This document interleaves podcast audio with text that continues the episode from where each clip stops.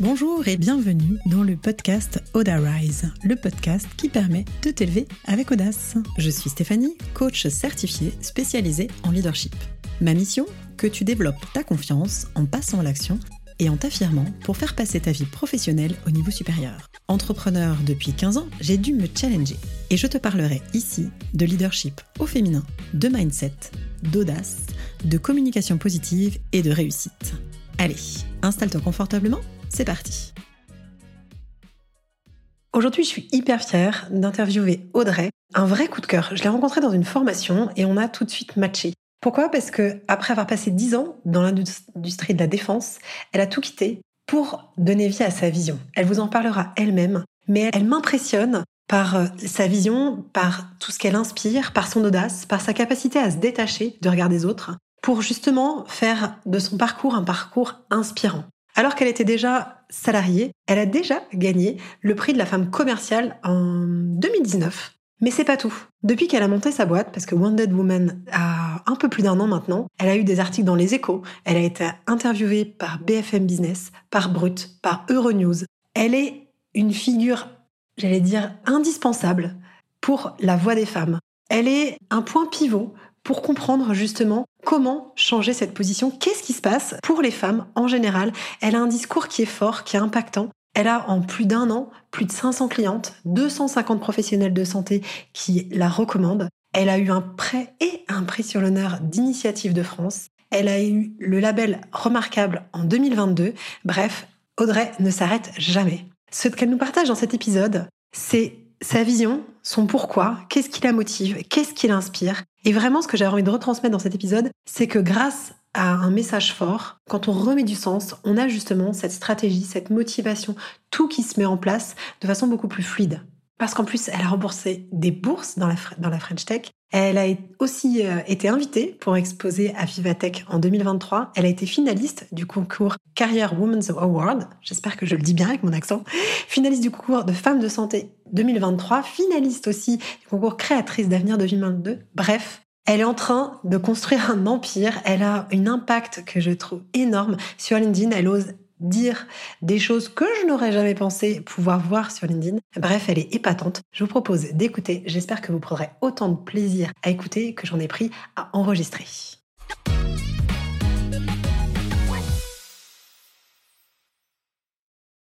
Salut Audrey Salut Stéphanie Je suis trop contente de te recevoir ici. Alors moi, je te connais bien.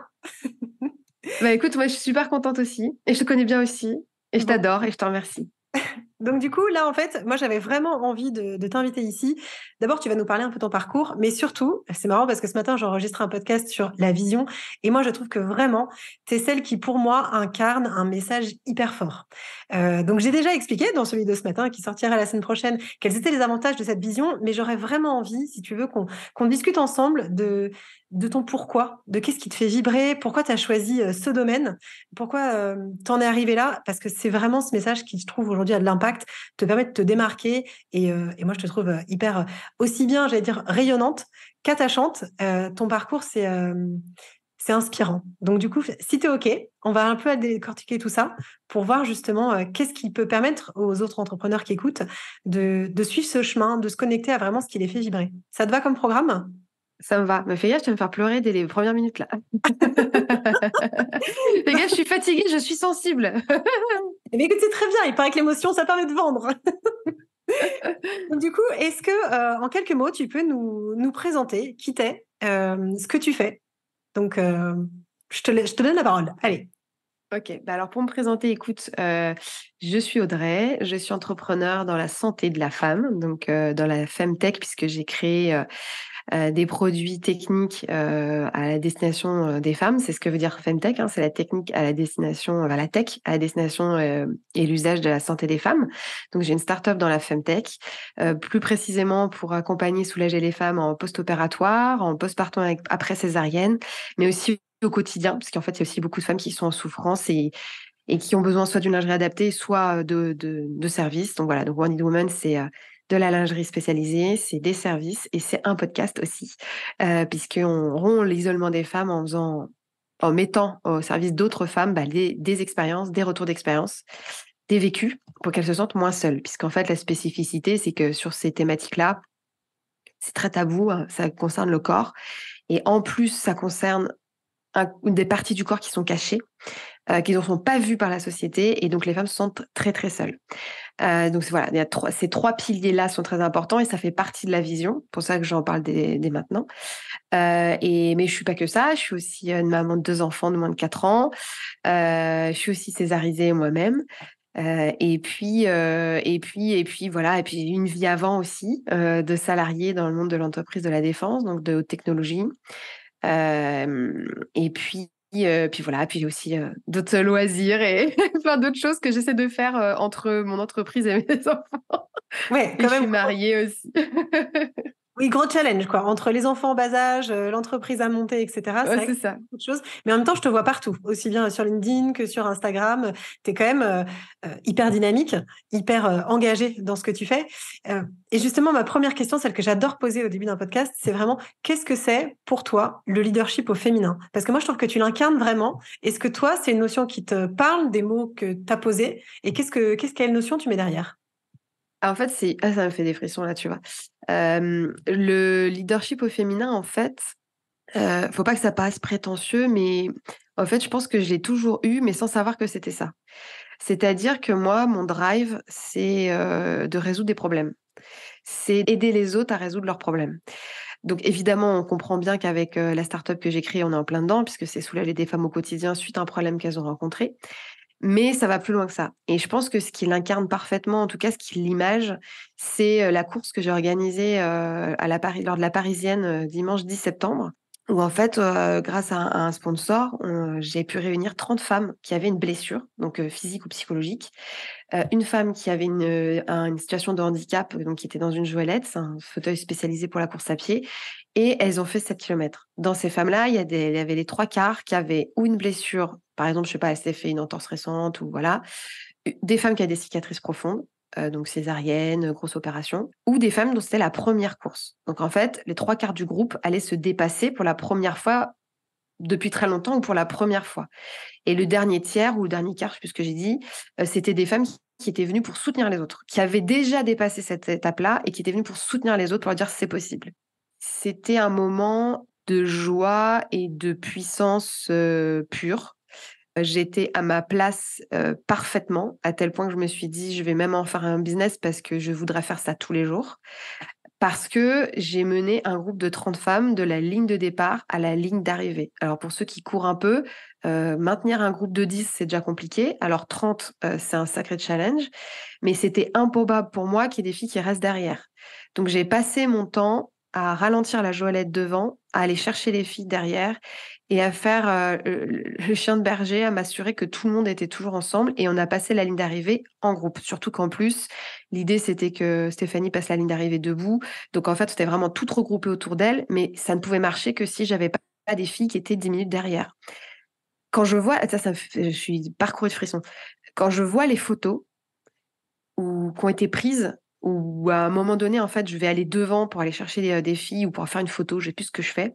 En fait, on voit comme un V, tu sais, tu dirais une image de film. Tu as toutes les filles qui courent derrière et tu me vois moi devant. Pas dans le sens euh, parce que je dois être devant, mais parce qu'à ce moment-là, j'impulsais quelque chose. Je voulais les mettre en mouvement pour ce début de course. Et euh, quand je vois ça, ça me procure une énorme émotion parce que c'est aussi tout ça que je cherche à faire avec ma boîte, c'est de permettre à des femmes de dépasser des moments difficiles, de faire preuve de résilience et d'aller au bout. Mais ça, je l'ai toujours eu. J'ai toujours été comme ça. Donc, si tu veux, leadership au féminin, je pense qu'on est un peu là-dedans, mais c'est quelque chose qui est inné chez moi et que je ne pouvais pas transformer en tant que salarié dans le poste où j'étais et que je réalisais dans des associations, par exemple, voilà, mais pas dans mon quotidien. Alors que là, c'est ce que je fais tous les jours. Oui, parce que j'entends effectivement, et je te regroupe, je te, je te retrouve pas mal sur cette partie-là, c'est que pour moi aussi, dans le leadership au féminin, de ce que j'entends, toi, ce que tu dis, c'est que c'est vraiment cette capacité à fédérer, à encourager, euh, à inspirer, euh, inspirer euh, dans le fait, dans le sens de se dépasser et d'utiliser effectivement cette résilience, parce que pour moi, c'est vraiment une capacité de rebond. Je sais que c'est un driver qui est important pour toi, cette résilience. Et que ça va aussi justement avec ma deuxième question, qui est comment t'es venue ton idée de business? Comment t'es venue à, créer des services pour les femmes qui ont été opérées pour qu'elles aillent mieux? Quel était ton, ton, ton driver? Qu'est-ce qui t'a motivé derrière ça? Alors c'est hyper intéressant ta question parce qu'en plus, tu vois, sur la partie service, c'est encore en train d'évoluer et c'est toujours dans la même lignée. En fait, ce qui s'est passé, c'est que ça, ça part d'un besoin. C'est-à-dire que moi, j'ai eu ma césarienne, j'étais dans un milieu donc dans la défense, pas en tant que militaire, mais en tant que civil dans l'industrie de défense. J'étais en costume tout le temps, en tailleur. Et en fait, donc non seulement je trouvais pas de ressources, je trouvais pas de conseils. il faut savoir que on a une césarienne aujourd'hui, on n'a pas de parcours de soins ça va changer grâce à Wounded Women et notre travail avec notre board médical, mais on n'a pas de parcours de soins, donc pas de parcours de soins, pas de conseils, pas d'autres femmes qui publiquement parlaient de ça, euh, et je pouvais pas fermer mes pantalons. Donc en fait, euh, j'ai regardé ce qui existait, je me suis rendu compte qu'il n'existait rien, je me suis dit, attends, euh, on est en 2019, il n'y a pas de lingerie dédiée, ça veut dire qu'on s'en fout, enfin ça c'est quoi le délire en fait? Et j'ai commencé à, regarder un petit peu, j'ai vu qu'il n'y avait rien, j'ai fait une étude de marché et j'ai commencé à construire Wounded Woman. Et depuis le départ, Wounded Woman, c'est trois piliers. C'est un produit ou plusieurs produits ensuite, mais qui soulagent les femmes au quotidien, dans, je dirais dans l'immédiateté du besoin et de la douleur. C'est Wounded Women Care pour la partie service, euh, formation, information, sensibilisation. Et là, tu vois, je suis en train de faire des formations pour les pros parce que j'ai énormément de demandes de professionnels en ville qui veulent accompagner les femmes qui savent pas en fait par quel parcours elles sont passées. Et donc moi, je leur explique par quoi elles passent et surtout, je leur explique le parcours de soins, l'écosystème de soins pour qu'ils soient capables entre eux de se recommander et de permettre aux femmes d'avoir un parcours de soins qui a une logique. Donc tu vois, ça part encore d'un besoin. Donc là, besoin de pros qui disent, bah moi aussi, je veux aider les femmes. Euh, il y a aussi bien sûr des conseils pour les femmes elles-mêmes avec des ateliers, etc. Et puis le troisième pilier qui pareil existe depuis le départ, c'est la volonté de partager des témoignages. Donc au départ, c'est des témoignages écrits et très vite, c'est devenu un podcast parce qu'en fait, il fallait que qu'on entende les voix des femmes elles-mêmes qui racontaient leur propre histoire. Donc, l'idée, elle est venue d'un besoin. Et tu vois, sur l'approfondissement aujourd'hui de Wendy Women Care, il y a un besoin de la part des femmes, mais en fait, finalement, il y a aussi un gros, gros besoin de la part des professionnels qui demandent à être mieux formés, à mieux comprendre, non pas d'un point de vue cours de médecine, mais d'un point de vue parcours de vie. C'est quoi le parcours de ces femmes? C'est quoi leur douleur au quotidien et c'est quoi leurs besoins? Et moi, en tant que kiné, ostéopathe, euh, euh, psychologue, euh, naturopathe, diététicien, professeur de yoga, bon bref, sage-femme, infirmière, comment je peux accompagner cette femme au mieux et rien rater de potentiellement du trauma qu'elle a vécu? Parce qu'aujourd'hui, ben voilà, on a 60% de césariennes en urgence. Il y en a plus de la moitié qui ont des, des traumatismes en allant même jusqu'au syndrome de stress post-traumatique pour résumer ta, à ta question, c'est vécu personnel et études en voyant les chiffres et que ben, c'est une femme sur cinq euh, pour la césarienne et que si on rajoute toutes les autres cicatrices abdominales, là juste pour parler de la lingerie, parce que après il y a toutes les autres cicatrices, mais pour parler du césarienne et de tout ce qui va être chirurgie abdominale, donc dans le cadre de cancer, d'endométriose, etc., ben, c'est l'étude des chiffres et de se rendre compte qu'en fait aujourd'hui, entre les chirurgies, les problèmes de peau et les douleurs, tu as 16 millions de femmes en France qui n'arrivent pas à s'habiller parce qu'elles sont en souffrance. Donc en fait, finalement, ce que je comprends dans, ce que tu me dis, c'est que ton idée, elle est venue d'abord d'un besoin personnel. Oui. Et après, tu t'es rendu compte de ce besoin énorme autour de toi, puisque tu me parles quand même de 16 millions de femmes qui sont concernées. Mais qu'est-ce qui fait Parce que, alors, effectivement, tu le sais, moi aussi, j'ai eu une césarienne en urgence, mal vécue, douloureuse, etc. Par contre, je me suis pas dit, tiens, il y a un truc à faire bouger. Donc, il y a forcément autre chose derrière que euh, ton vécu et, celui de ces femmes. Est-ce que, qu'est-ce qui fait à un moment parce que je me souviens, quand on en avait échangé, tu m'avais dit, voilà, je suis retournée au boulot et il y avait une histoire de, positionnement aussi que tu pouvais pas. Ah oui, mais bien sûr. Je reconnais la coach en toi. Euh, oui, absolument. En fait, euh, il n'y a pas que cette. Euh, bon, moi, j'ai toujours eu cette volonté de faire bouger les choses, de de créer de la valeur. Euh, très très jeune, j'ai dit dans un podcast à 18 ans. Alors on n'avait pas les réseaux sociaux, on n'avait pas Internet. Il hein, faut se rendre compte. À l'époque, on lisait des, revues. Hein, on n'avait pas Internet. Je disais à mon père, mais je fais rien de ma vie, quoi. En gros, je vais en cours. Euh, et franchement, c'est inintéressant, quoi. Tu vois, j'étais pas engagée dans des associations, je créais pas de valeur, etc. Il l'avait choqué, mais moi, j'étais vraiment en mode, je sers à rien, quoi. Je suis un numéro. Et je pense que ça m'a jamais quitté. Donc ça, ça m'a toujours animé. Tu vois, la, volonté de créer de la valeur, de créer quelque chose, d'apporter une pierre à l'édifice commun, quoi. Mais je, mais il y a eu aussi bien sûr un problème. Euh, et là, on peut retoucher au leadership féminin, euh, peut-être plus particulièrement. Mais il y a eu un problème de positionnement dans ma boîte. C'est qu'en fait, je venais de rentrer. En fait, quand je, je me suis arrêtée pour ma grossesse et que j'ai eu ma césarienne, je venais de rentrer un énorme contrat pour la boîte avec l'équipe avec laquelle je travaillais. Et ça s'est mal passé euh, avec mes pères euh, quinquas et masculins, euh, misogynes et racistes, qui ont mal vécu la, chose. Et aussi parce que j'avais eu un, la société, donc pas moi, mais l'équipe de com avait mis mon dossier pour avoir pour dans un concours quoi de de s'appelle les trophées des femmes de l'industrie, qu'il se trouve qu'ils ils avaient sélectionné mon profil et que j'ai eu un prix. Mais moi, pendant ce temps-là, j'étais en train d'essayer de me remettre de ma césarienne et d'allaiter mon enfant. Donc en fait, c'est pas moi qui ai fait cette démarche et quand bien même j'aurais le droit de la faire tu vois et donc ça a été hyper mal pris et voilà parce qu'il n'y avait pas une très bonne ambiance et parce que parce que bah, un monde très très très misogyne et moi je me suis dit je peux pas bah, tu vois ça revient à ta première question moi je peux pas m'épanouir dans cet environnement parce que c'est un environnement toxique et clairement tu es en train euh, en train de mettre de la javel sur un arbre et tu vas le faire crever quoi.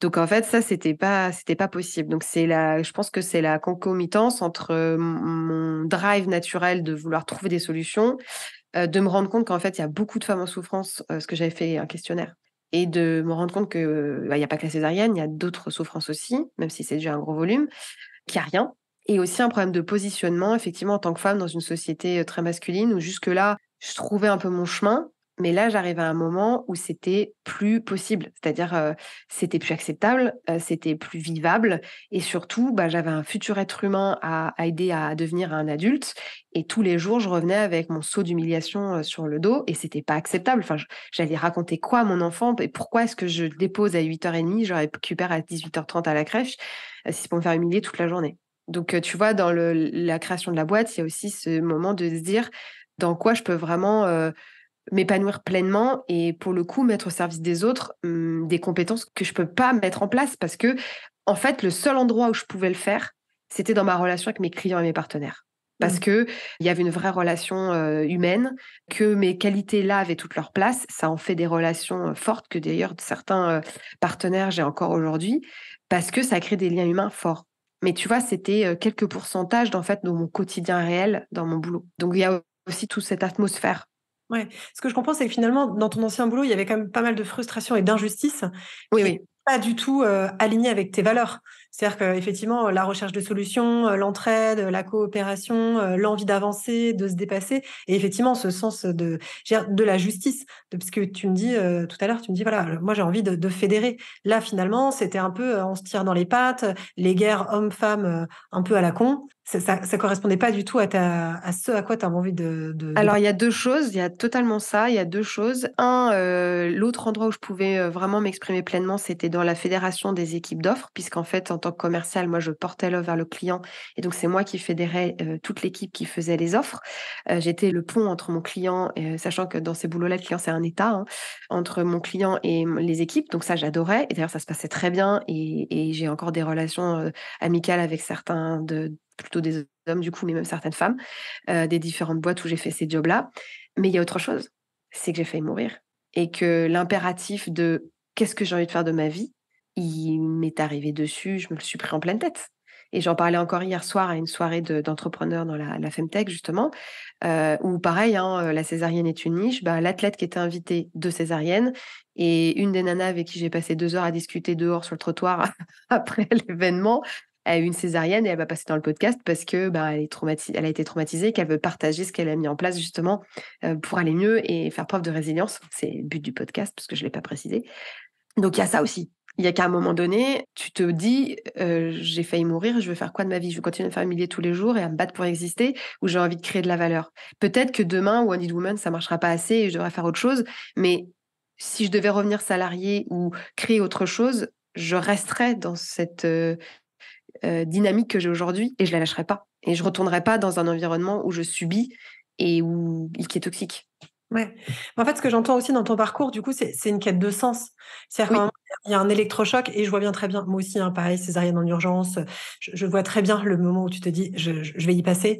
Et effectivement, c'est un déclencheur. C'est-à-dire qu'en fait, de ce que je comprends, c'est que tout d'un coup, ça remet de la perspective dans l'ensemble de, de, ce que tu étais, de ce que tu vivais. Et tout d'un coup, il y a une espèce aussi d'urgence de vivre. Alors, je sais pas si toi, tu l'as ressenti. Moi, je Bien sûr. Ah, mais toutes, je te confirme, toutes on a toute cette urgence de vivre. Et, d'ailleurs, tu vois, dans les femmes que j'ai que j'interviewe, pas plus tard que le dernier épisode, elle est, Salomé, elle est devenue photographe. elle a dit, bah, ok, ça c'est mon bonus de vie là maintenant. Donc euh, c'est mon rêve depuis toujours. Euh, j'avais fait une formation sur le côté parce que j'aimais bien ça. Et ben je deviens photographe. Et tu as beaucoup de femmes qui changent de vie Alors, ça arrive, on, l'entend par exemple dans, dans, les cas de maladies graves ou de maladies chroniques, mais là, dans les cas en tout cas de la césarienne d'urgence et de ce trauma-là, franchement, c'est une femme sur trois quasiment. Ok.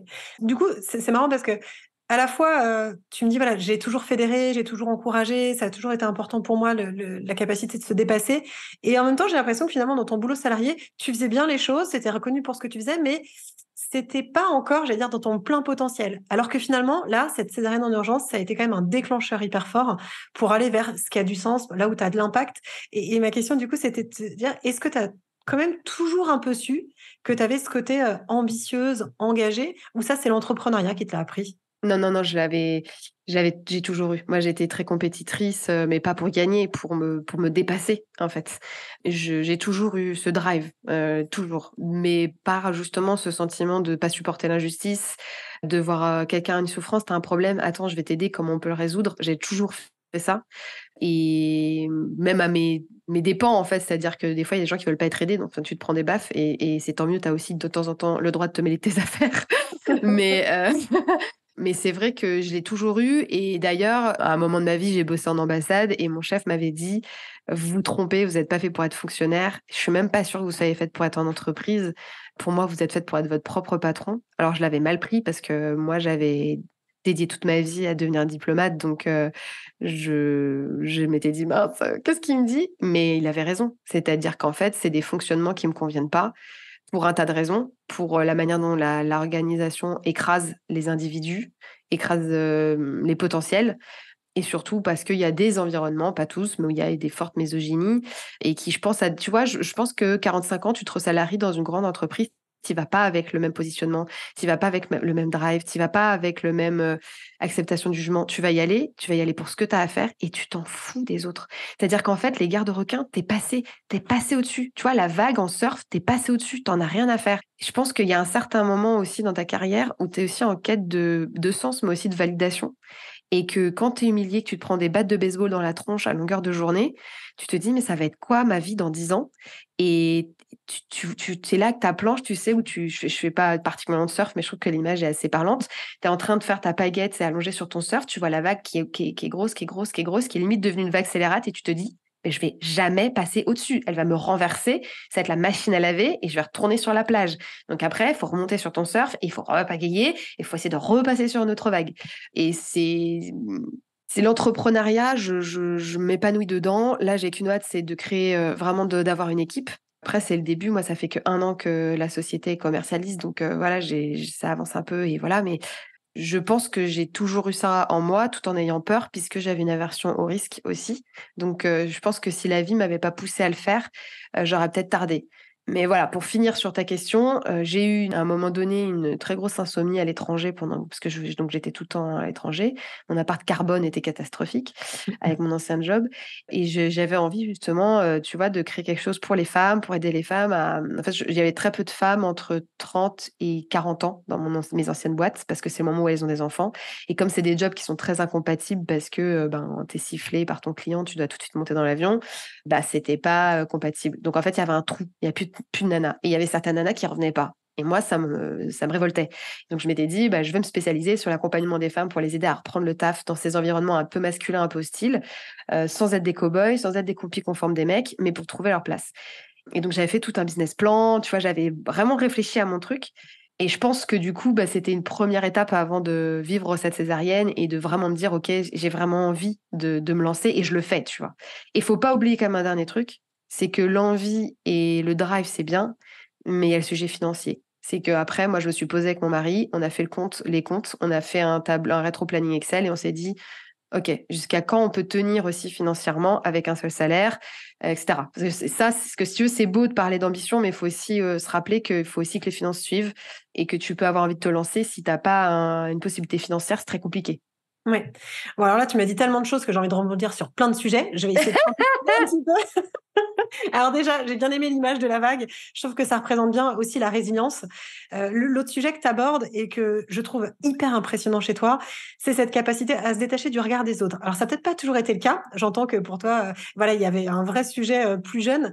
Mais là, quand je vois passer tes posts et je me dis, mais la nanette, elle parle de, euh, de, sujets hyper touchy, en plus sur LinkedIn, où tu dis, attends, franchement, euh, super bizarre de parler de ça au départ, tu vois. Tu le fais avec tellement d'engagement, de force, tu vois. moi, j'entends vraiment ta conviction derrière ce que tu transmets. Euh, ça, tu savais que c'était capable de le faire pas du tout. ou pas? Pas du tout.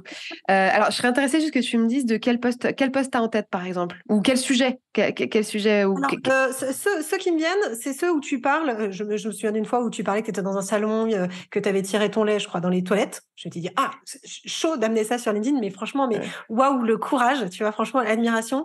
Celle où tu parles effectivement de ta césarienne en urgence, celle où tu parles des femmes, mais ça, à la limite, c'est les autres.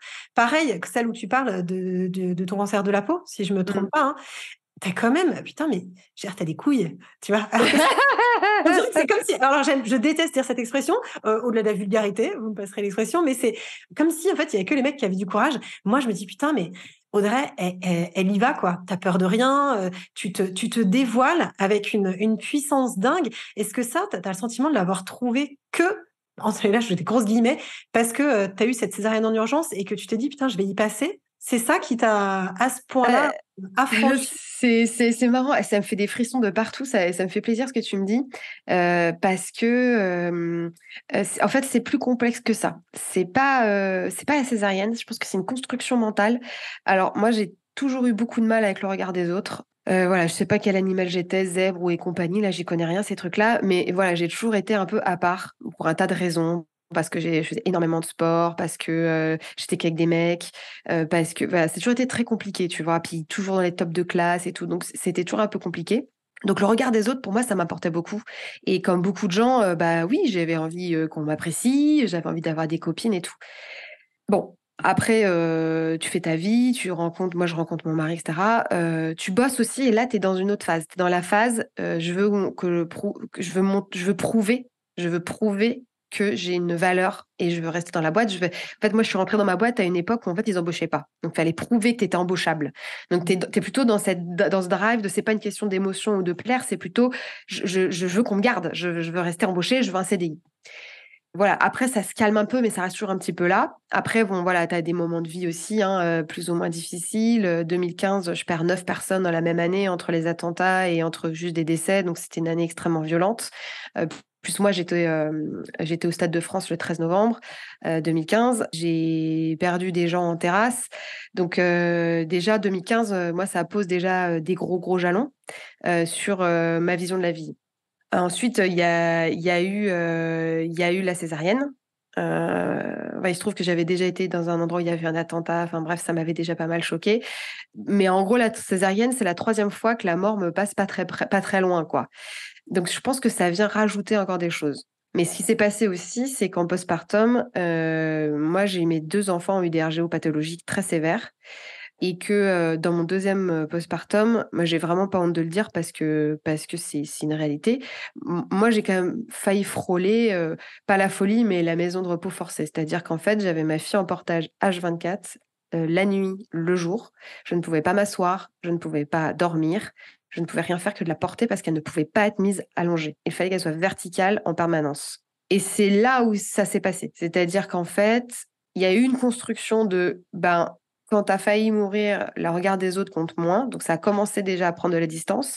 Et le moment où j'en ai plus rien à faire, c'est là. C'est qu'en fait, ça m'a demandé une telle abnégation de moi-même euh, de n'être plus qu'un un, corps porteur et nourrisseur, puisque j'allaitais ma fille et je l'allais toujours, que euh, ça a tellement nié ma personne, ça m'a tellement obligé à nier ma personne pour, pour la survie de mon enfant, que quand les choses ont commencé un peu à se rétablir, euh, la seule chose qui comptait, c'était que la mission que j'avais avec ma boîte, puisque j'ai monté ma boîte avec ma fille en portage, etc., j'ai tout fait de mon téléphone avec mon ordi posé sur ma cheminée pour travailler debout, enfin, c'était un bordel. C'était que la boîte aille au bout et que les premières femmes qui me faisaient des retours en me disant la lingerie me change la vie, euh, votre site internet ou vos réseaux sociaux, c'est ma thérapie, vos ateliers ou le podcast, euh, ça m'a sorti de la dépression, etc. Il y avait plus que ça qui comptait. Et là, le regard des autres, j'en avais rien à faire. Et c'est-à-dire que quand il y a des hommes qui te disent merci de parler de ces sujets sur LinkedIn, j'ai parlé de ce que vous faites à ma femme et elle a pleuré en se rendant compte qu'elle n'était pas seule. Et c'est ce qui m'est arrivé à Vivatech aussi quand j'ai vu mon stand, c'est qu'il y a des femmes qui sont venues sur le stand, quand elles ont compris le sujet, elles m'ont pleuré dans les bras, elles m'ont raconté leur histoire, etc. Et il y a que ça qui comptait. Ce qui fait que il y a des choses que je dévoile. Bah, évidemment, je raconte pas toute ma vie privée, hein, c'est pareil sur les podcasts. Mais ce que je dis, c'est parce que c'est commun à des milliers, des centaines de milliers, des millions de femmes. Et que tant qu'on rendra toujours ça tabou, il y a des femmes qui feront des dépressions graves. Je rappelle quand même que quand on est césarienne, le risque de dépression du postpartum est majoré de 15%. Et c'est encore, à mon avis, des chiffres qui sont sous-estimés. Et c'est pareil pour d'autres euh, chirurgies. Hein, les hystérectomies les sud-américaines qui dit que les femmes à qui on retire l'utérus, elles ont un, risque de dépression de plus de 12%. C'est quand même vraiment pas négligeable. Et encore une fois, je pense que c'est sous-estimé. Donc, si tu veux, là, le regard des autres ne compte absolument plus. C'est-à-dire qu'en fait, ton but, ta mission, c'est d'aller chercher chaque personne qui a besoin d'entendre ce que tu as à dire. Donc, quand je parle de moi, je parle pas de moi. Je parle d'un exemple de vécu, si tu veux. Il n'y a pas d'ego. C'est pour ça, des fois, tu vois, je me retrouve en culotte en story pour montrer en fait les produits. Je me dis, mais si c'est moi-même qui suis en story, mais ça veut dire que des gens me voient en culotte, tu vois. Genre, impossible. Mais parce que quand je le fais, c'est pas moi qui suis en culotte. C'est la CEO, c'est une femme qui porte le produit pour montrer. Et donc, mes posts LinkedIn, c'est la même chose. C'est pas, euh, c'est, tu vois, c'est pas, euh, je suis pas en, mode psychanalyse. C'est que je donne un exemple par mon vécu, mais pour que ça serve à d'autres femmes qui puissent faire leur chemin de résilience personnelle. Et ça marche, puisque j'ai ces retours. Là, typiquement, effectivement, ton message, il, est fort, il est, il est, il est puissant, parce qu'en fait, tu vas toucher à l'émotionnel. C'est-à-dire qu'en partageant qui t'es, ce que tu as vécu, effectivement, c'est un message universel, parce que les femmes l'ont vécu aussi. Et du coup, tu, tu sens, tu as cette boucle en fait euh, vertueuse. C'est-à-dire qu'en fait, tu le fais. Et, quand tu dis euh, c'est pas une thérapie, moi je pense quand même que moi, à chaque fois que je publie, je me rends compte que je, c'est pareil. quand je touche à mes émotions et que ça va toucher les émotions des autres, il y a quand même une petite part de, de réparation dans ce que je dans ce que je dis, dans ce que je transmets. L'objectif est pas nombriliste et je vois bien ce que tu veux dire hein, quand tu dis c'est, c'est la CEO qui porte euh, la culotte et c'est pas juste moi euh, égocentré. Je vois bien hein, quand on s'expose sur les réseaux sociaux, moi aussi je me suis dit 15 fois attends, euh, tu es en train de te regarder le nombril, mais ça va beaucoup plus loin que ça. C'est-à-dire que moi je trouve que l'entrepreneuriat, il apprend des choses sur soi. Ce que j'entends aussi c'est que la vie en a appris t'en as appris beaucoup sur toi t'as permis de te dépasser. Mais est-ce que tu as des, vraiment des, leçons pures, là, dans, dans, cette grosse année euh, écoulée, euh, grâce à l'entrepreneuriat, qui sont venues soit te challenger, soit des choses qui ont été faciles ou une évidence euh, Ouais. Alors, je, vais juste rajouter un truc, c'est qu'en fait, après, je suis tombée dans l'excès inverse. C'est-à-dire que J'en ai, parlé dans le podcast de d'Obeline Baker qui s'appelle Vérité. Euh, c'est la première fois que je parlais de ça et c'est très intéressant. C'est qu'en fait, après moi, je tombais dans l'excès inverse. C'est-à-dire qu'après moi, j'ai eu le syndrome du sauveur. Et c'est-à-dire qu'il fallait que je réponde à chaque message de femmes en détresse qui m'écrivent des, très longs messages parce que c'est la première fois qu'elles peuvent parler de tout ça. Et encore une fois, c'est pas un sujet d'ego, c'est juste, bah, y a une place pour en parler. Et c'est souvent, soit ça commence par merci d'exister, soit par c'est le seul endroit où je peux parler de ça. En général, les messages commencent comme ça. Et je m'étais mis euh, la pression de me dire, il faut que je lui réponde, il faut que je l'aide, il, faut. Et le problème, c'est que ça, ça fait une perdre. C'est-à-dire qu'en fait, moi, j'ai quand même créé un business, il faut quand même que je gagne de l'argent, il faut que ma société fonctionne. Et je suis pas une association. Donc, à un moment donné, il fallait que moi, je trouve le juste milieu entre aider ces femmes sur euh, des conseils, mais aussi pouvoir faire tourner mon business. Donc, tu vois, ça a failli, ce détachement total de regard des autres au bénéfice de la mission a failli me perdre. Donc ça, tu vois, c'est aussi un conseil, c'est que quand on entreprend dans des métiers où on est très au service des autres, que ce soit là, tu vois, dans la santé, où tu touches du coup à des thématiques qui sont hyper vives chez les gens parce qu'ils sont en souffrance, ou dans, même dans le coaching, parce que tu es là pour aider des gens, etc., mais même des psychologues, même si je pense qu'ils ont une formation spécifique pour le coup, mais ce que je veux dire, c'est que si tu entreprends où tu es très au service des autres, il faut que tu te mettes des barrières, parce que sinon, tu es perdu. C'est, mmh. tu veux un service client aux petits oignons, mais il y a des limites. Enfin, tu vois, tu ne vas pas répondre à minuit. Non, on ne fait pas ça. on ne fait pas ça. Et ça, c'est ça, c'est une leçon parce que quand on se lance, on est à 400%, quoi. Et on a l'impression hein, qu'il y a quand même beaucoup de messages qui arrivent effectivement dans tous les sens. Il faut être partout, il faut tout faire, etc. Mais en fait, on ne peut pas effectivement donner euh, à son détriment. C'est-à-dire que là, effectivement, tu vois, c'est marrant quand tu me parles de cette posture de, sauveur. Ça m'est venu tout à l'heure. Alors, je sais plus de quoi tu parlais, de ce triangle de Cartman, tu sais, victime, bourreau, sauveur. Et qu'en fait, effectivement, ça fait du bien d'aider les autres et en même temps, ça ne peut pas être à son, son détriment. D'abord parce que ça rend en plus l'autre 100% euh, euh, dépendant. Alors que bien sûr. d'un accompagnement, effectivement, c'est comment tu, tu donnes la ressource à l'autre pour être autonome. Oui, mais totalement. Mais ça, tu l'apprends. Moi, je, là, je te dis ça, j'avais 16 ans. Enfin, tu vois, c'est des, c'est, des moments de vie où tu comprends pas que l'autre ne veut pas être aidé. Mais tu vois, d'un autre côté, on, on, dérive, mais tu vois, dans le cas des femmes qui sont pas bien après un accouchement, qui vont dire non, j'ai pas besoin d'aide, non, j'ai pas besoin d'aide, non, j'ai pas besoin d'aide. En fait, elles ont besoin que tu leur demandes est-ce que tu as besoin d'aide jusqu'au moment où elles vont te dire oui, j'ai besoin d'aide. Mmh Et ça, c'est un apprentissage aussi. Alors ça, c'est pour tous ceux qui sont dans le domaine de la santé ou qui ont des proches qui vont mal. Ne lâchez jamais Parce qu'en fait, la personne ne veut pas dire oui parce qu'elle pense qu'elle peut encore y arriver. Et en fait, elle a besoin que vous soyez toujours là à demander est-ce que tu as besoin d'aide? Alors, c'est pas forcément direct comme ça. Hein. Ça va être est-ce que je peux passer, passer un petit coup de fil, faire un message? Parce qu'en fait, au moment où en fait, ça y est, elle pourra plus et où en fait, elle est en train de couler, c'est là où elle va dire ouais, ok, tends-moi la main, je vais monter sur ton radeau en fait. Il est peut-être un peu pourri, mais je vais quand même monter. Et ça, moi, ça c'est une leçon aussi. Alors ça, c'est plus, c'est pas tellement une leçon d'entrepreneuriat, c'est une leçon de vie.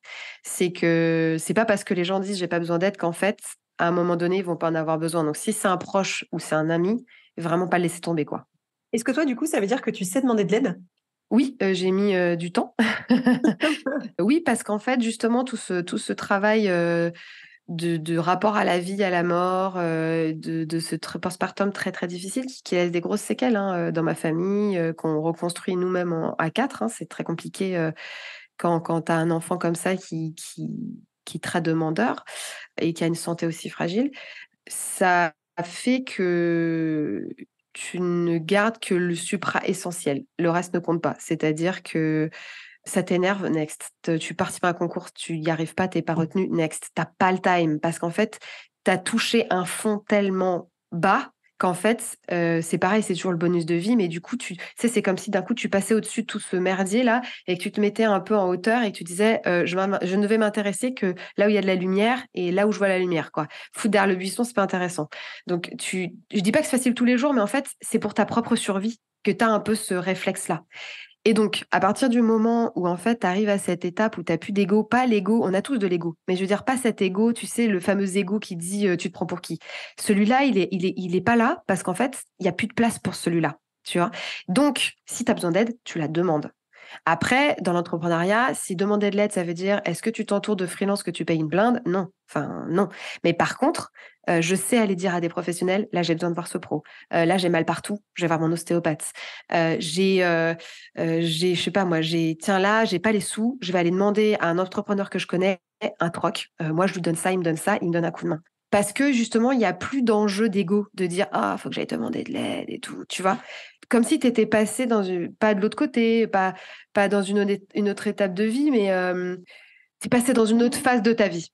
Ouais, ce que, que j'entends du coup, c'est que ça dit rien de toi. C'est-à-dire que demander de l'aide, pour toi, c'est OK effectivement, tu sais à qui tu peux, à qui tu peux demander, sur qui tu peux compter. Ce que je comprends aussi, c'est que tu as changé en fait de, de, posture dans ton, dans ton business. C'est-à-dire que au départ, tu donnais, tu donnais, tu donnais parce que tu voyais bien l'urgence, parce que toi, tu l'avais vécu. Et là, aujourd'hui, tu as quand même un positionnement qui est plus ancré de dire, OK, comment je commence à poser des limites, comment je pose un cadre, comment du coup je préserve mon énergie? Quand tu me dis, je vais chez l'ostéo, etc., oui, je demande de l'aide, c'est ça aussi. Et je pense que c'est hyper important de le dire à celles qui écoutent aussi que oui, être entrepreneur, c'est chouette, c'est plein de liberté, mais c'est aussi plein de responsabilités envers et envers euh, son business, envers ses clients. Et ça passe aussi par les limites qu'on pose. Ça, c'est plus facile. Absolument.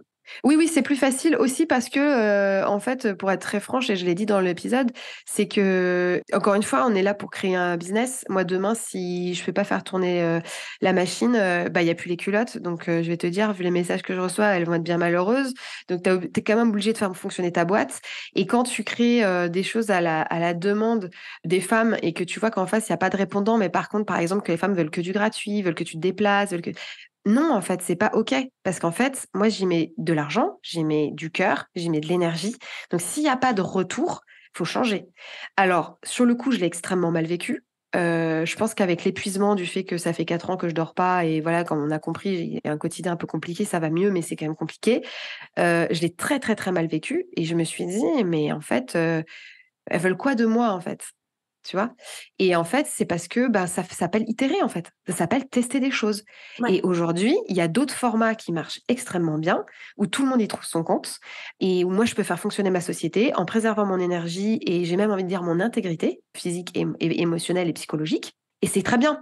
Et donc, en fait, je pense qu'à ce moment-là, j'avais pas le recul de me dire, en fait, faut pas d'émotion dans le truc. C'est juste titères, des, des modèles. Ça fonctionne pas. Là, par exemple, quand j'ai des partenaires B2B, là, je viens de, signer un, nouveau gros partenaire, je me suis déplacée pour former les équipes parce que c'est en Ile-de-France et que c'est à côté de chez moi.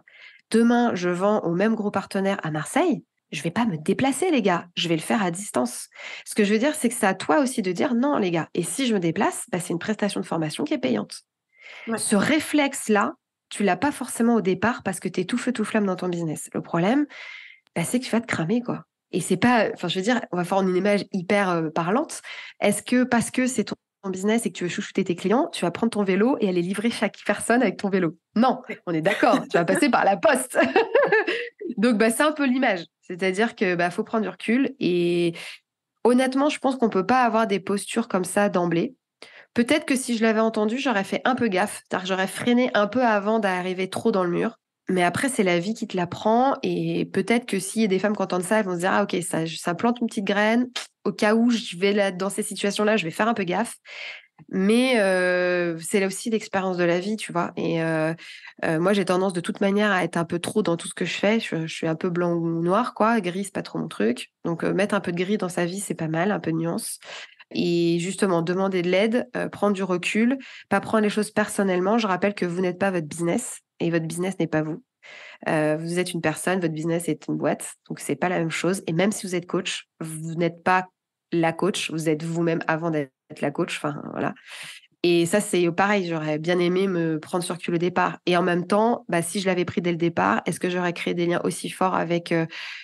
voilà, aujourd'hui, je connais la vie et personnellement 200 femmes de ma communauté de patientes, très clairement, parce qu'il y a eu des échanges très forts au départ. Est-ce que je les aurais eus si je m'étais pas impliquée à 300% Je sais pas. Et d'un autre côté, on va me dire, bah, tu peut-être plus fait de business. Ouais, mais faire du biz pour du biz, moi, ça m'intéresse pas, en fait. Donc, euh, voilà, c'est un juste milieu à trouver. Ouais. En fait, c'est marrant parce que je pense que c'est le cas de beaucoup de personnes qui se lancent par passion. C'est-à-dire que toi, tu avais une, une, envie tellement forte que finalement, à un moment, c'est comment je passe d'un business passion à un business rentable. C'est comment je pose des limites, comment Absolument. je choisis, parce que tu peux pas être partout et tu l'as très bien exactement. tout à l'heure ton énergie, elle est aussi à préserver. Et donc, c'est le cadre que tu poses avec tes clients, avec, avec les limites, etc. Mignonne cette petite tasse. Mais du coup, c'est ça. C'est qu'en fait, ce qui a changé dans ta posture, ce que je comprends là dans, ces, dans, cette, dans tout ce parcours, c'est qu'au départ, tu donnais, tu donnais, peut-être certainement aussi en réparation. Euh, et pour ce sentiment euh, d'injustice, etc., parce que c'était quand même encore hyper présent, hyper fort chez toi. Et là, du coup, de plus en plus, tu te rends compte que pour euh, que ton message ait une grande portée, il faut aussi que tu te préserves et que tu choisisses, entre guillemets, tes combats ou que tu choisisses les, actions que tu vas mener.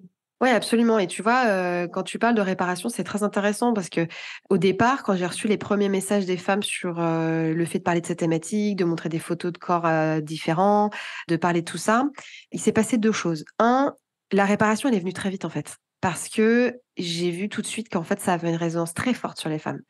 Quand en fait, tu as des femmes qui t'écrivent, j'ai pas vu de thérapeute, mais tout ce que tu fais, c'est ma thérapie, c'est très fort. Et ça, c'est des verbatims que j'ai eus.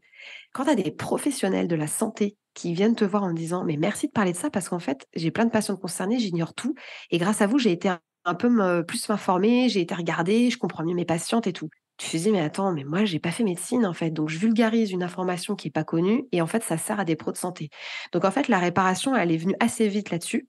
Ce qui fait que maintenant, c'est plutôt, je veux évangéliser la société sur ces thématiques. Donc, c'est pour ça aussi que je me sers des réseaux sociaux, notamment de LinkedIn, pour faire rentrer ces sujets dans les entreprises et auprès des conjoints ou des conjointes ou des familles, enfin des proches. Et c'est aussi parce que, comme tu disais tout à l'heure, je le fais pas par ego. C'est-à-dire que quand je mets une photo de moi, c'est moi en tant qu'exemple. Et je pense que les gens le ressentent. C'est pour ça qu'il y a autant de commentaires sous les posts. Si je le faisais en mode ego, euh, genre euh, avec une intention derrière de me mettre en valeur, ça n'aurait pas le même impact. Les mots choisis ne seraient pas les mêmes. L'émotion, elle ne serait pas la même. Alors, faut, on n'est pas dans le monde des bisounours. C'est sûr qu'il faut écrire les posts d'une certaine manière. Et puis, tu as des gens qui font euh, beaucoup plus de vues et tout, mais on, s'en fout, c'est de la vanité métrique. Mais ce que je veux dire, c'est que il faut une stratégie dans le business mais il faut de l'authenticité. Et je pense qu'il faut les deux. Et si tu fais que l'un ou que l'autre, bah, que authenticité, tu es une association, tu fais pas de bise. Et si tu fais que du bise, ben, tu es un bise froid. Et clairement, bah, c'est pas ce qu'attendent les gens, quoi. Surtout aujourd'hui où tu as besoin de beaucoup de transparence. Donc, euh, ça, pour décomplexer des femmes euh, sur le fait de parler d'elles, euh, pour donner l'exemple, puisque très souvent, quand on crée un business, on vient répondre à un besoin fort qu'on a rencontré, que des proches ont rencontré. Dans la santé, c'est très, très parlant. Hein. Les trois quarts des femmes, voire 95% des femmes qui ont créé des sociétés parce qu'elles en avaient elles-mêmes la pathologie ou elles-mêmes le problème, ou un proche. Tu vois, même Cosmetics, ben, elle l'a créé parce que sa mère avait un cancer. Sur les femtech que moi je connais, c'est où elles sont elles-mêmes en tant que fondatrices concernées, ou c'est une proche qui est concernée. Pareil pour les hommes qui sont cofondateurs, ils ont une femme dans leur entourage qui est concernée ou qui ont touché de près des thématiques. Donc, mais c'est tu te mets au service pour dire j'illustre parce que moi, je peux parler de moi-même, j'ai pas de confidentialité entre moi et moi-même, je peux dire ce que j'ai envie. Mais c'est, mais c'est toi en tant qu'exemple, c'est pas toi en tant que personne. Donc, Donc au contraire, parle, montre-toi, parce qu'en plus on est des êtres sociaux et que quoi de plus ressemblant qu'à toi qu'un autre? Et donc, euh, ben voilà, c'est ce qui va rassurer les gens en fait faire que des carousels avec du texte, ça va rassurer personne en fait. Ce qu'ils ont besoin, c'est de voir euh, un humain et de voir qu'il y a un humain qui a vécu les mêmes choses. Et juste pour illustrer ça, euh, le, shooting qu'on a fait pour la lingerie, donc on voyait des cicatrices. C'était, moi, je m'attendais à ce que, voilà, je voulais offrir les photos aux femmes. Donc euh, je m'étais dit, ce sera des jolies photos d'elles. Notre lingerie, c'est une lingerie qui est technique, qui est très bien coupée, qui fait des belles silhouettes, mais c'est pas de la lingerie fine, si tu veux. Donc ce serait des jolies photos qu'elles peuvent vraiment montrer, être fières d'elles, quoi. Et mais ce à quoi je m'attendais pas, c'est que ça allait être un moment collectif extrêmement puissant, extrêmement intense, où elles allaient, me refait des frissons, où elles allaient dire, bah, c'était un des plus beaux jours de ma vie de femme parce que j'ai vu des femmes qui avaient les mêmes cicatrices que moi. Je me suis sentie moins seule. J'ai vu d'autres corps comme le mien et ça m'a fait un bien formidable. Et en plus, on a fait le clip le même jour, donc il y avait la partie photo, puis il y avait la partie aussi euh, partage de témoignages. Et ça a été extrêmement fort. Et d'ailleurs, euh, la photographe maintenant, euh, Sarah, elle, elle se dédie vraiment qu'à ça, à faire de la thérapie par la photo maintenant. Et je m'attendais pas à ça, si tu veux. Mais c'est symptomatique. C'est qu'en fait, il s'est passé quelque chose de très fort à ce moment-là. Et c'est pour ça qu'il faut en parler. Et c'est pour ça qu'il faut pas avoir d'ego sur ce sujet-là. C'est, il faut en parler, il, faut montrer des exemples. Et il n'y a rien de, de, mieux que vous pour incarner la mission et, et, ce que vous portez, en fait. Donc, euh, voilà. Ce que, ce, que, ce que, je retiens dans ce que tu dis, c'est qu'effectivement, dans ce côté authentique, tu es la, la, figure de proue, finalement, d'un message beaucoup plus large t'es détaché de ton ego parce qu'en fait, du coup, tu, tu, parles avec authenticité à toutes les femmes, à l'ensemble des femmes. Et ce qui est hyper intéressant, c'est que pour moi, l'authenticité, c'est vraiment en lien aussi avec le leadership. C'est-à-dire qu'à un moment, tu t'autorises en fait les émotions, tu t'autorises l'imperfection, tu t'autorises à douter, à te montrer. Et ça, je trouve que c'est hyper fédérateur. C'est que vraiment, c'est ce message puissant que tu portes qui fait qu'on s'identifie, que tu inspires confiance et que du coup, on va euh, venir euh, connecter avec toi pour boucler sur cet épisode que j'ai trouvé passionnant, s'il y avait euh, un conseil ou deux conseils très impactants pour les entrepreneurs qui nous écoutent, ce serait quoi? Qu'est-ce qui, euh, qu'est-ce que tu auras envie de leur transmettre de ton expérience? Alors, j'ai des choses en tête, mais est-ce que c'est sur le côté vision ou c'est de manière globale? Comme tu veux, ce que tu veux, tu es complètement libre. bah, en fait, je dirais que euh, je, je, dirais la première chose que je dirais, c'est justement de se faire confiance et de, de casser ce syndrome de l'imposteur en se disant si c'était pas moi qui portais le sujet et que je voyais une femme en parler, comment j'aurais envie qu'elle porte le truc? Qu'est-ce qui me toucherait moi? Bah forcément, c'est ce que vous allez avoir envie de faire vous-même, mais c'est un bon exercice à faire. Qu'est-ce qui m'inspirerait? Qu'est-ce que j'ai? Ou alors des gens que vous suivez, posez-vous la question pourquoi je vais voir ces stories tous les jours? Qu'est-ce que ça m'apporte? Et ben du coup, Enfin, c'est un exemple, on s'en fout hein, des stories et tout. Ça, les, moyens, on s'en fout. Mais ce que je veux dire, c'est pour vous positionner et pour vous donner l'envie d'oser et de le faire. C'est de vous dire, OK, telle personne, pourquoi j'aime bien suivre son actualité?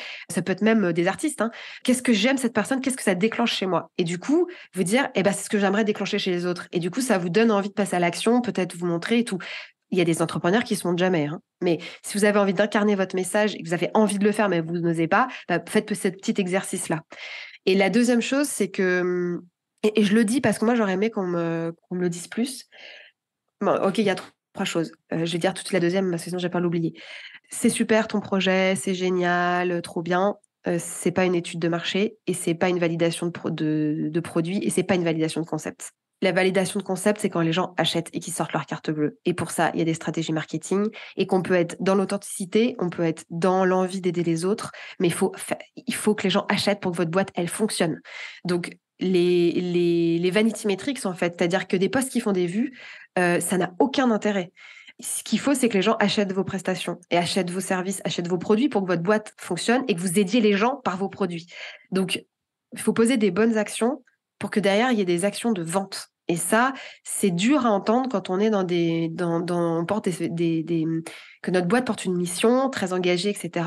C'est dur d'associer authenticité, engagement, impact et réussite monétaire. Mais on en a besoin en fait. Sinon, votre message, ben, il, va partir et vous allez fermer votre boîte et c'est terminé en fait. Donc ça, c'est super important. Et le, le dernier, c'est euh, Excel est votre meilleur ami et faites des plans Excel euh, pro-perso avant de vous lancer parce que l'argent est un vrai sujet et que savoir où vous allez financièrement, personnellement pour vous lancer, ça va beaucoup vous rassurer. Et ensuite, professionnellement, par pitié, faites des vrais business plans. Alors, si vous avez besoin d'aide, demandez un coup de main, mais je veux dire, faites des vrais business plans, posez-vous pour être sûr aussi, pareil, d'être, euh, de poser les bonnes actions. Et ça, c'est hyper important. Moi, je suis ravie d'avoir eu sur ce point ce point-là, d'avoir été incubée et d'avoir eu les gens pour me dire c'est nécessaire, il faut le faire. De toute façon, le moins de concours où vous allez vouloir euh, candidater, on va vous le demander. Euh, si vous voulez être dans des incubateurs, on va vous le demander. Donc, faites le travail en amont et les bonnes idées. Il y a les bonnes idées et il y a les business. Si vous voulez un business qui a un impact et qui dure pour aider les gens dans la durée, bah, il faut qu'il soit rentable. Donc euh, voilà, faire le taf. Et tu, fais, bien de le dire, hein, parce qu'effectivement, euh, l'objectif, c'est pas juste de dire j'ai une vision, j'ai une passion, c'est ce qu'on disait tout à l'heure, c'est qu'après, à un moment, il faut le rendre rentable. C'est-à-dire qu'il faut mettre des chiffres et il faut vérifier, effectivement, l'argent, c'est le nerf de la guerre euh, dans une boîte. S'il n'y a pas d'argent qui rentre, tu as un message, mais comme tu disais, tu es une asso. Donc effectivement, j'aime beaucoup ce parallèle entre à la fois je surkiffe, je sais à quoi je veux contribuer, j'ai une mission qui est hyper impactante, mon message, j'ai envie qu'il rayonne, et en fait, tu te, tu te rémunères aussi sur ce que tu es en train de faire, sur ce que tu es en train de construire pour toi, pour ton activité, mais aussi pour, l'image en fait que tu que de ton message. C'est-à-dire qu'en fait, il y a un moment, je trouve que quand tu n'as pas de résultat à la hauteur de, ton engagement, c'est frustrant. Est-ce que toi, tu as, pu ressentir ça par moment de se dire, bah, en fait, euh, peut-être que je mets plus d'énergie que le retour que j'en ai, notamment quand euh, justement tu, tu faisais beaucoup de réponses, messages, etc. Parce qu'il y a un moment, c'est vraiment ça, c'est que quand il n'y a pas assez de résultats et qu'il y a beaucoup d'énergie engrangée, je trouve que pour son estime, pour son, pour son image de soi, vraiment, pour son estime personnelle, c'est difficile. Et c'est bien, je trouve, de mettre la passion au centre et la rentabilité aussi. C'est pas l'un ou l'autre, ça peut tout à fait être les deux. Et je trouve ça super. Mais, totalement. Et, je vais essayer de faire une réponse courte cette fois, mais euh, encore une fois, euh, entreprendre déjà de base, tous les entrepreneurs ont ce moment de frustration à un moment donné, et entreprendre dans la santé encore plus. Hier soir, j'ai croisé encore des nanas qui, me disaient déjà la même chose il y a six mois, qu'elles sont à deux doigts de tout fermer parce qu'en fait, c'est dur.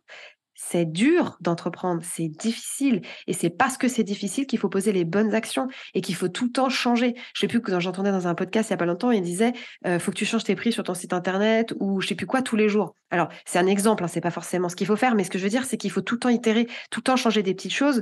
Alors pas tout le temps, trop souvent pour pouvoir quand même faire des hypothèses scientifiques sur le truc, mais il faut tout le temps remettre en question et il faut prendre du recul. Et moi, j'ai jamais fait autant de ventes que depuis que je me suis autorisée à me dire oui, je suis là pour vendre, oui, je vais parler des produits tous les jours, euh, oui, je vais rendre visible mon business, mais parce qu'il faut que je mange, les gars. J'ai deux enfants, j'ai acheté une maison, il faut que je vive en fait. Donc, je vais pas m'excuser de mettre 400 milliards pour cent de mon énergie euh, de 36 heures par jour, euh, alors qu'aujourd'hui, je me rémunère pas encore et ça va bientôt arriver.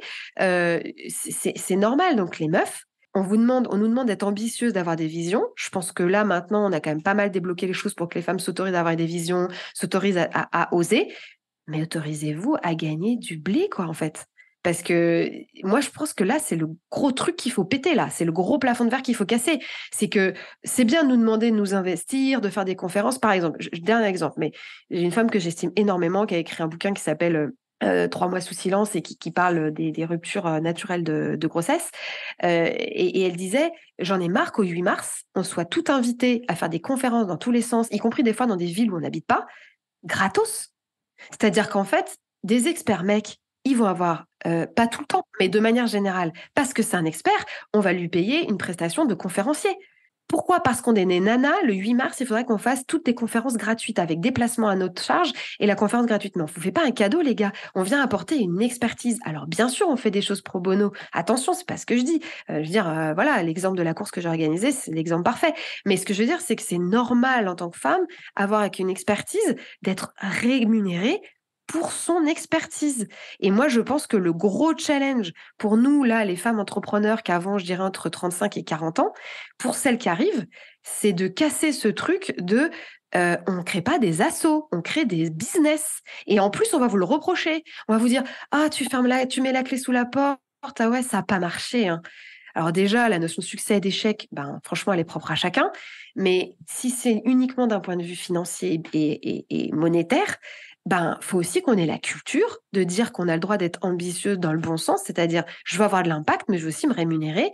Et ouais, demain, si, si One Woman, ça devient un gros groupe et que j'ai des antennes partout dans plein de pays, c'est pas par ego que je serais contente, mais ouais, je me dis, je vais faire salarier des gens, je vais payer des gens à leur juste valeur, qui eux-mêmes seront contents de gagner de l'argent sur la, valeur qu'ils apportent eux-mêmes. Et ouais, je serais super contente et je serais fière. Et, et voilà. Et j'ai pas besoin de me rémunérer euh, des millions. c'est pas le sujet. Mais je pense que ça, c'est le plafond à casser, quoi. Ouais. Ouais, clairement, le, que ce soit syndrome de l'imposteur ou euh, briser son plafond de verre, c'est des vrais sujets chez les femmes. Donc, merci de le soulever et merci de dire qu'effectivement, la vision ne suffit pas, mais qu'effectivement, la rentabilité, c'est vraiment euh, fondamental. Et donc, du coup, tu parlais de business plan, mais dans, dans, dans le sens large aussi, quoi.